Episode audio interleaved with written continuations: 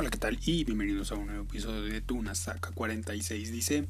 Y el día de hoy daremos un repaso por cartas algo inútiles o con una mecánica difícil de lograr.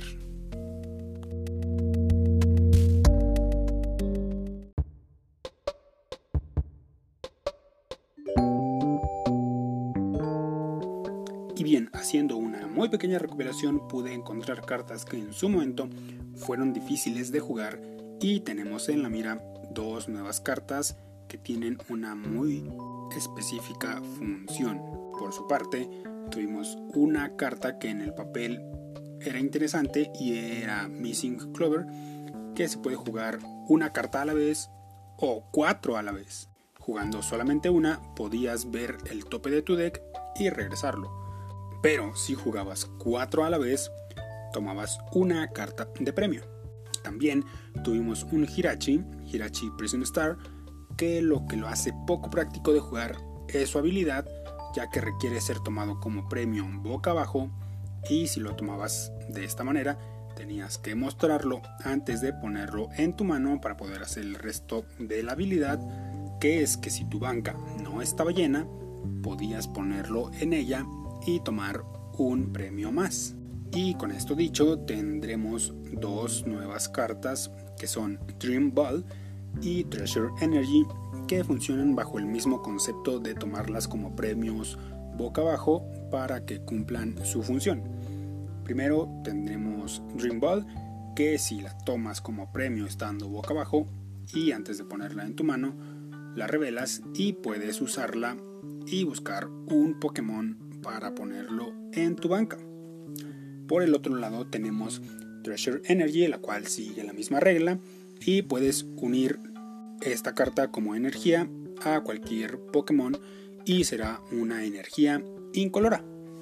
También cabe mencionar que a pesar de su mecánica ha habido cartas que ayudan a que tengan un poco de mejor juego y en su momento tuvimos a Gladio con la cual podías ver tus cartas de premio y cambiar a Gladio por una de ellas, revolvías tus cartas de premio y las volvías a poner boca abajo.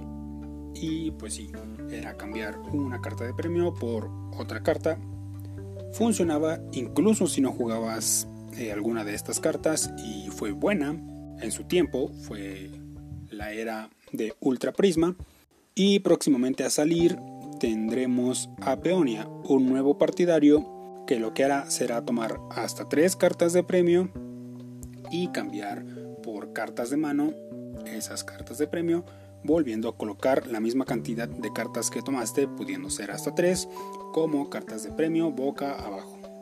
Y bueno, sabemos que hay mecánicas difíciles, pero no imposibles de jugar, y pues bueno, esto ayuda o provoca que tengan poco juego. De Missing Clover puedo yo decir personalmente que vi intentar jugarse y solo una vez lo vi jugar a cuatro cartas.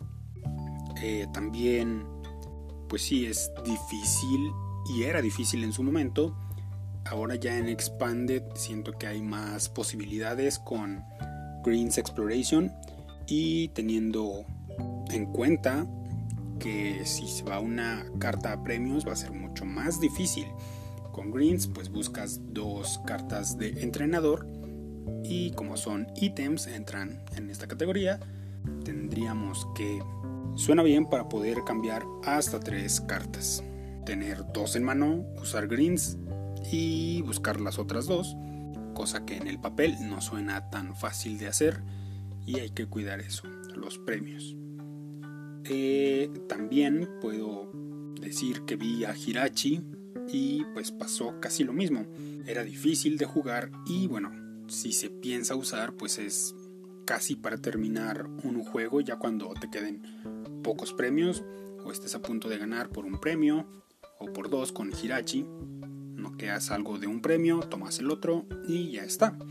Hasta cierto punto las cartas no parecen tan inútiles hay algo bueno en una de ellas y es la Dream Ball, ya que si se logra concretar todo para usarla, no especifica que sea un Pokémon básico. Así que puedes saltarte turnos para evolucionar y simplemente colocar una evolución en juego. Entonces, muy inútiles no son, pueden llegar a tener cierto juego si se les puede encontrar la forma correcta.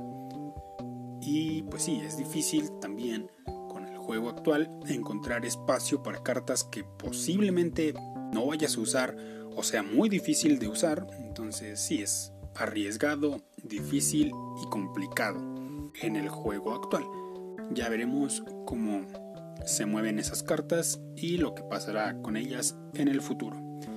Pero si quisiéramos hablar de cartas con Pokémon realmente inoperantes, tendríamos que hablar de Regigigas. Y es que esas pobres cartas tienen costos altísimos para un ataque de daño pobre o con condiciones que prácticamente las hacen injugables. Entonces sí, también queda esperar para Regileki, que espero tenga una buena carta al ser un Pokémon muy rápido. Y esperar qué pasa con Regidrago, ya que es un muy mal momento para tener una carta siendo un Pokémon del tipo dragón. Pero bueno, el tema de Regis puede abordarse en un episodio aparte. Y bueno, esto ha sido todo por el día de hoy. Me despido no sin antes recordarles que me pueden encontrar en Facebook como Tunasaka46. Bye.